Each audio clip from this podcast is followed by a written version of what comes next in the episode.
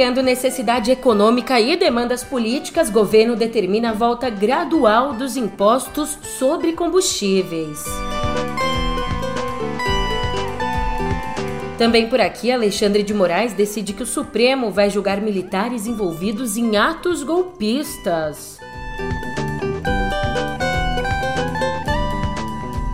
Por fim, mas não menos importante, dá tempo até da gente falar de um apaixonado por cavalo. Pera lá, você já vai entender, vai entender que essa não é uma paixão tão legal assim, não.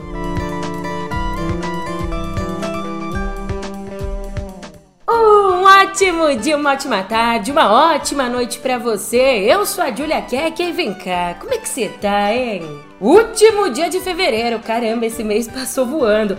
Que bom que foi voando, né? Porque se fosse acelerando em terra, custaria mais caro. Você já entendeu tudo, né? Então vamos nessa, no pé do ouvido.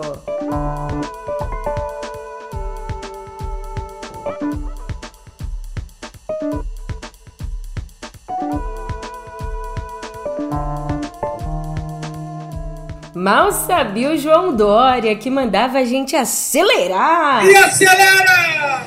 Acelera! Acelera! Vem o Rubens Barrichello. Olha o toque no Ricardinho. Rubinho tá sem ficando. Gasolina. Rubinho sem gasolina.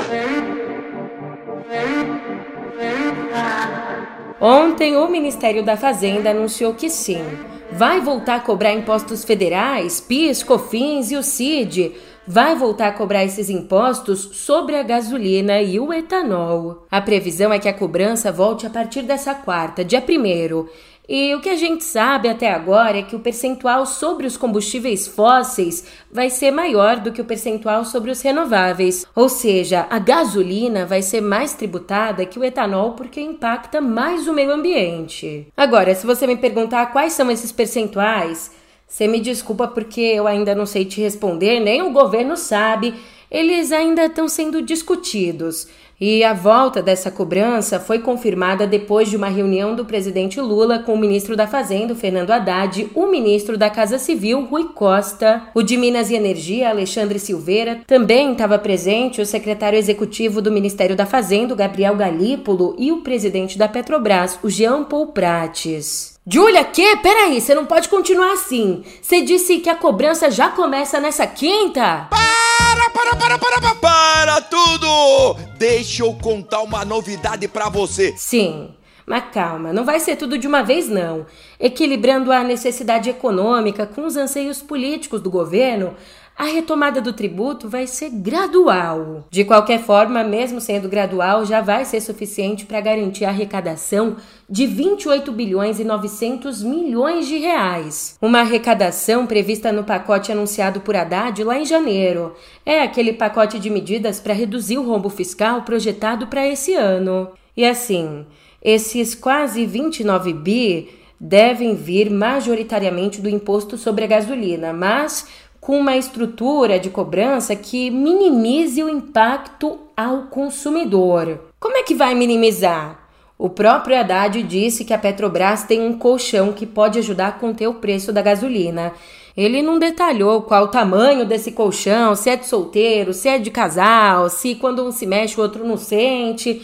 Ele não detalhou qual o valor mas disse que a companhia não precisa reformular a política de paridade de preços com o mercado internacional. Bem, de acordo com o ministro, para acertar esses detalhes relacionados ao valor em si, uma nova reunião com o Lula e com o Rui Costa acontece ainda hoje. Mas já para você saber, por enquanto, a possibilidade que está na mesa e que foi levada a Lula prevê que a gasolina seja reonerada em 71% do PIS e da COFINS, ou seja, ao invés de voltar a cobrar o total do imposto, que é 69 centavos por litro, o governo cobraria 49 centavos por litro. Já para o etanol, a reoneração seria bem menor, seria de 25%. Em vez de 24 centavos por litro, seriam 6 centavos por litro, mantendo a competitividade do biocombustível. E vem cá, você tá lembrado que ontem a gente conversou por aqui que o debate sobre a cobrança desse imposto estava meio que rachando o governo, dividindo. É uma ala mais petista, puro sangue, era contra a volta do imposto.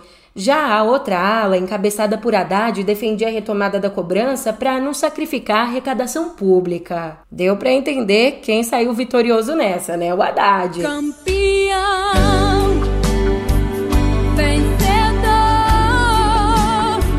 Só que essa estratégia que eu disse agora para você que está na mesa, ao mesmo tempo em que é vista como uma vitória de Haddad, atende também aos pedidos da ala política, com a volta gradual da cobrança, já que teriam consequências políticas, porque o aumento dos combustíveis pode impactar a inflação e, consequentemente, a popularidade de Lula. Então, a própria ala política do governo, que é composta por integrantes do Palácio do Planalto e por parlamentares aliados, como a presidente do PT, a Gleisi Hoffmann, essa ala defendia ser necessário encontrar uma fórmula para que os combustíveis não aumentassem de uma hora para outra. O que vai acontecer? O imposto vai voltar, mas gradualmente. E sim, a reoneração deve impactar a inflação. Quanto?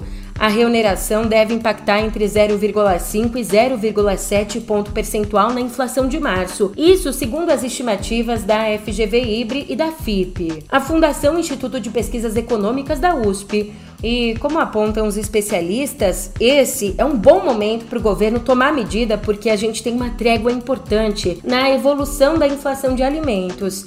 Então, essa trégua na inflação de alimentos acaba abrindo uma janela para reonerar combustível. Combustível que é o subitem com maior relevância entre os 377 que compõem o IPCA. E no fim das contas, a volta dessa cobrança é um caminho para a gente atingir o equilíbrio fiscal. É claro que a gente pode discutir se existem outros caminhos, outros caminhos melhores, mais demorados, menos prejudiciais, enfim. De qualquer forma, o equilíbrio fiscal é o que a gente quer viver no futuro. Futuro. A gente está tentando caminhar para frente, mas ainda existem fantasmas que assombram o nosso passado, especialmente o dia 8 de janeiro. Pois então, ontem o ministro do Supremo, Alexandre de Moraes, decidiu que a corte vai processar e julgar os militares envolvidos nos atos do dia 8. Ele também autorizou que a Polícia Federal investigue eventuais crimes cometidos por membros das Forças Armadas e da Polícia Militar durante os atos golpistas. De acordo com a própria Polícia Federal, militares ouvidos na quinta fase da Operação Lesa Pátria indicaram possível participação ou omissão dos militares do Exército Brasileiro, responsáveis pelo Gabinete de Segurança Institucional e pelo Batalhão da Guarda Presidencial, ou seja, órgãos responsáveis pela segurança do Palácio do Planalto. Ainda na decisão, Alexandre de Moraes diz que a competência do Supremo para investigar os atos antidemocráticos, abre aspas, não distingue servidores públicos civis ou militares, sejam das Forças Armadas, sejam dos estados, das polícias, fecha aspas. Oh meu Deus, mas vem cá, não é a justiça militar que tinha que julgar esses casos? Então, ao rechaçar a competência da Justiça Militar, Alexandre de Moraes afirmou que o Código Penal Militar não tutela a pessoa do militar, mas sim a dignidade da própria instituição das Forças Armadas, conforme já teria sido decidido pelo Supremo ao definir que a Justiça Militar não julga crimes de militares, mas crimes militares. Decisão polêmica, então vamos para outra decisão? Moraes prorrogou por mais 60 dias o inquérito que investiga a suposta omissão de autoridades do Distrito Federal que levaram aos atentados do 8 de janeiro. Para citar nomes aqui, que a gente trabalha com nomes, entre os alvos do inquérito estão o governador afastado do Distrito Federal, Ibanez Rocha, e o ex-ministro e ex-secretário de Segurança Pública do Distrito Federal, Anderson Torres. O Torres que não tá trancado nas torres, tá é preso na prisão mesmo. Gostou do trocadilho? Óbvio que não, né? Foi meio péssimo, mas sobre isso, a Procuradoria-Geral da República se manifestou ontem no Supremo defendendo a manutenção, a continuidade da prisão preventiva do Anderson Torres. Para justificar esse posicionamento, a PGR disse que o Torres foi omisso e que sabia dos riscos do 8 de janeiro. Também disse que ele não pretendia sequer jogar fora a minuta do golpe. O documento que foi encontrado na casa dele e que estava, segundo a PGR, muito bem guardado numa pasta do governo federal, junto de fotos de família e imagens religiosas. E a PGR foi além. Ela também denunciou ao Supremo mais 80 pessoas pelos atos golpistas. Dos novos acusados, desses 80, 44 foram enquadrados por incitação equiparada pela animosidade das Forças Armadas contra os poderes constitucionais e associação criminosa enquanto 36 foram acusados por crimes mais graves, praticados com violência e grave ameaça. Até agora, 912 pessoas já foram denunciadas, entre executores e incitadores dos atos. Ainda no Supremo e ainda sobre o 8 de janeiro, outro ministro, o senhor Gilmar Mendes, pediu ao presidente do Senado, Rodrigo Pacheco, pediu para que o Pacheco diga se enxergue elementos para criar uma CPI dos atos do 8 de janeiro. Como você bem sabe, a abertura de uma CPI pode levar à convocação de autoridades para prestar depoimentos, a quebra dos sigilos telefônico e bancário de alvos da investigação, também ao indiciamento de culpados e ao encaminhamento ao Ministério Público de eventuais pedidos de abertura de inquéritos. Bom, passando dos BOs do antigo governo para os BOs do atual governo, que a gente também tem bastante o que falar. O ministro das Comunicações, o Juscelino Filho, usou um avião da Força Aérea Brasileira e recebeu do governo mais ou menos 3 mil reais em diárias para participar de leilões de cavalos de raça. É isso mesmo que você ouviu. Upa cavalinho, upa cavalinho. De acordo com uma reportagem exclusiva do Estadão, no fim da tarde do 26 de janeiro, uma quinta-feira, o Juscelino saiu de Brasília rumo a São Paulo numa viagem urgente. Mas os compromissos oficiais dele somaram só duas horas e meia. Daí, da tarde de sexta em diante, sextou, o ministro, um apaixonado por cavalos, cumpriu uma agenda 100% privada. Sabe o que, que tinha nessa agenda? Sabe o que, que ele fez? Assessorou compradores de animais, promoveu um dos seus cavalos, recebeu um Oscar de vaqueiros e inaugurou uma praça em homenagem a um cavalo do sócio dele. Oh, que bonito! Ele é um apaixonado por cavalos e quem toma o coice é a gente. Cavalo! Só para você ficar a par, um decreto presidencial prevê que as aeronaves da FAB devem ser solicitadas obedecendo a uma ordem de prioridade. Nessa ordem aqui: 1. Um, emergências médicas. 2. Razões de segurança. 3. Viagens a serviço. E 4. Leilões de cavalos. É, é óbvio que não tem o número 4, né? Foi ironia, você entendeu, mas a ordem é essa emergências médicas, razões de segurança e viagens a serviço.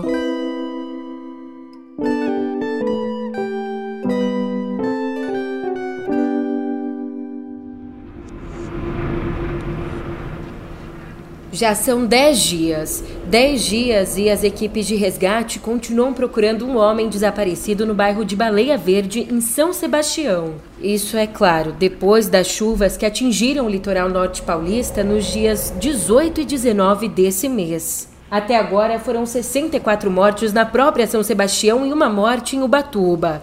No total, 57 corpos já foram identificados e liberados para sepultamento. Ainda nove pessoas seguem internadas em estado estável no Hospital Regional do Litoral Norte, em Caraguatatuba, enquanto cinco foram transferidas para outras unidades de saúde e 14 receberam alta médica. Agora, para a gente entender, o geólogo Eduardo Macedo aponta uma característica, no mínimo interessante. Diferente do que aconteceu, por exemplo, em Petrópolis, os desabamentos em São Sebastião começaram no topo dos morros da Serra do Mar, a mais de 200 metros da zona ocupada, ganhando velocidade conforme a lama descia e, consequentemente, tendo maior capacidade de destruir as casas atingidas morro abaixo. É que geralmente os deslizamentos começam perto das casas, mas nesse caso começou lá em cima e foi descendo, descendo, ganhando velocidade e arrastando tudo.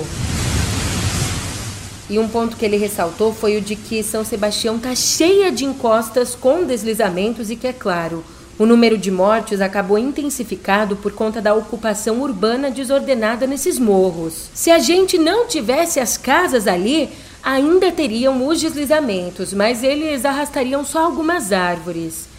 Lembrando que ninguém escolhe morar em áreas de risco. Tem coisas que são óbvias, mas a gente precisa dizer e reforçar. Ocupar aqueles espaços se tornou a única alternativa para a população de baixa renda que principalmente vive na região. Mudando de assunto, vamos falar agora sobre vacinação? Ontem, durante o evento de lançamento da campanha nacional de vacinação no Distrito Federal, o presidente Lula recebeu a quinta dose contra a Covid pelas mãos do vice, o Dr. Geraldo, Geraldo Alckmin, que também é médico. Ainda o Lula pediu que a população se vacine para que as pessoas não morram por falta de responsabilidade. Quem também esteve ali no lançamento da campanha, é claro, foi obviamente a ministra da Saúde, Nízia Trindade. Campanha essa que tem como objetivo ampliar o número de imunizados não só contra a Covid, mas em todas as vacinas disponíveis pelo SUS. É que a situação tá bem da complicada. De acordo com o Ministério da Saúde, nenhuma vacina de nenhuma especialidade atingiu a meta de proteger 95% do público-alvo no ano passado. Nossa, poxa, por aqui eu tô só alegria. Minha vozinha já tomou bivalente, já tá bivalente contra a Covid. Entendeu? Valente, bivalente. Uh. E agora que a gente já deu uma respirada, vamos voltar a falar de um caso sério, a crise Yanomami. Só que agora não tanto olhando para trás, olhando mais para frente. É que os peritos da Polícia Federal esperam receber amostras de ouro, amostras retiradas de garimpos ilegais nas terras Yanomami em Roraima, e espera receber esse material para descobrir as características químicas do metal na região. Mas para que isso? É que essa identificação pode permitir que as autoridades descubram se o ouro vendido supostamente de forma legal dentro da lei veio de garimpos do território indígena, na verdade de forma ilegal. Aliás, o programa que está coletando essa amostra foi criado pela Polícia Federal ainda lá em 2020. É o programa Ouro Alvo, que já coletou 300 amostras do material vindas do Amapá, Mato Grosso e Paraná. Com essas coletas, o objetivo do programa é tornar o minério extraído e comercializado no país quimicamente rastreável. Só que para isso ainda falta muito. Outras milhares de amostras precisam ser coletadas. É, tudo tem um começo, né? Vamos ver.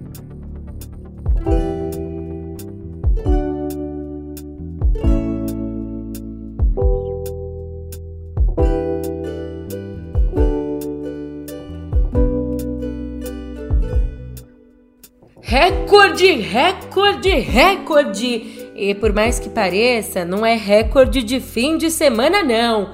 É recorde histórico. O reizinho do pop, o cantor americano The Weeknd, quebrou o recorde do Spotify, se tornando o primeiro artista a ultrapassar 100 milhões de ouvintes mensais na plataforma. E uma possível explicação para esse boom de ouvintes uma possível explicação é o lançamento do remix de Die For You com a Ariana Grande. Esse remix foi lançado lá na sexta e até o domingo The Weeknd tinha 99 milhões e 400 mil ouvintes. Mas ontem, na segunda, o número subiu para 100 milhões e 400 mil. Aumentou um milhão, é isso? Se as minhas contas estão certas? Eita que gente! You know what I'm thinking, see it in your eyes. You hate that you want me, hate it when you cry. You're scared to be lonely, especially in the night. I'm scared that I'll miss you. Happens every time. I don't want this feeling. I can't afford love. Mas vamos falar agora de coisa boa, de música brasileira? Não que The Weeknd não seja coisa boa, pelo amor de Deus, eu gosto e gosto muito. Mas foi para pegar um gancho porque o nosso querido rapaz latino-americano sem dinheiro no banco, sem parentes importantes vindo do interior. Eu sou apenas um rapaz latino-americano sem dinheiro no banco, sem parentes importantes e vindo do interior. O Belchior acabou de ganhar um documentário inédito que se chama Belchior Apenas um Coração Selvagem. O longa conta a trajetória do Belchior desde a formação em medicina, passando pela decisão de fazer música profissional e até mesmo pela relação dele com a opinião pública, que às vezes considerava o Belchior um sex symbol, depois considerava ele um rebelde. É, esse documentário já foi aclamado em vários festivais de cinema e agora chega no streaming. Você pode conferir no site canalcurta.tv.br barra via internet. canalcurta.tv.br barra via internet.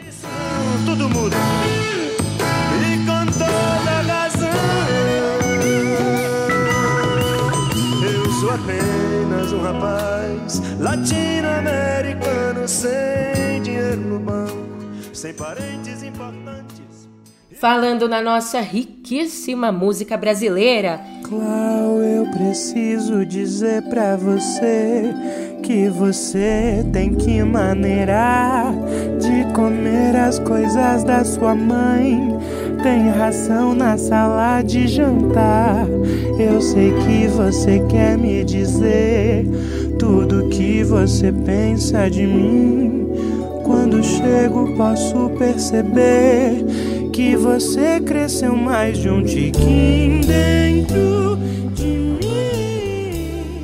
Em menos de seis horas, a Lineker foi anunciada como atração de dois festivais que acontecem esse ano. Ela foi confirmada no line-up do festival Madá, Música Alimento da Alma, onde vai se apresentar ao lado de Lued Luna e Margarete Menezes entre os dias 13 e 14 de outubro, em Natal, no Rio Grande do Norte e a Lineker também está confirmadíssima na edição de 2023 do Festival Queremos, que conta com nomes como MC Pose do Rodo e Flora Matos.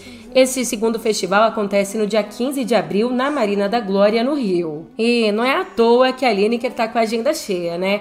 Pensa numa mulher porreta que já ganhou, inclusive, o troféu de melhor álbum de música popular brasileira na 23ª edição do Grammy Latino em novembro de 2022. Ganhou pelo álbum Índigo Borboleta New. Se admirar do tamanho da tua mãe, do tamanho do jantar. Eu não sei mais o que te falar. Sai da piscina, sai já daí, passa pra dentro.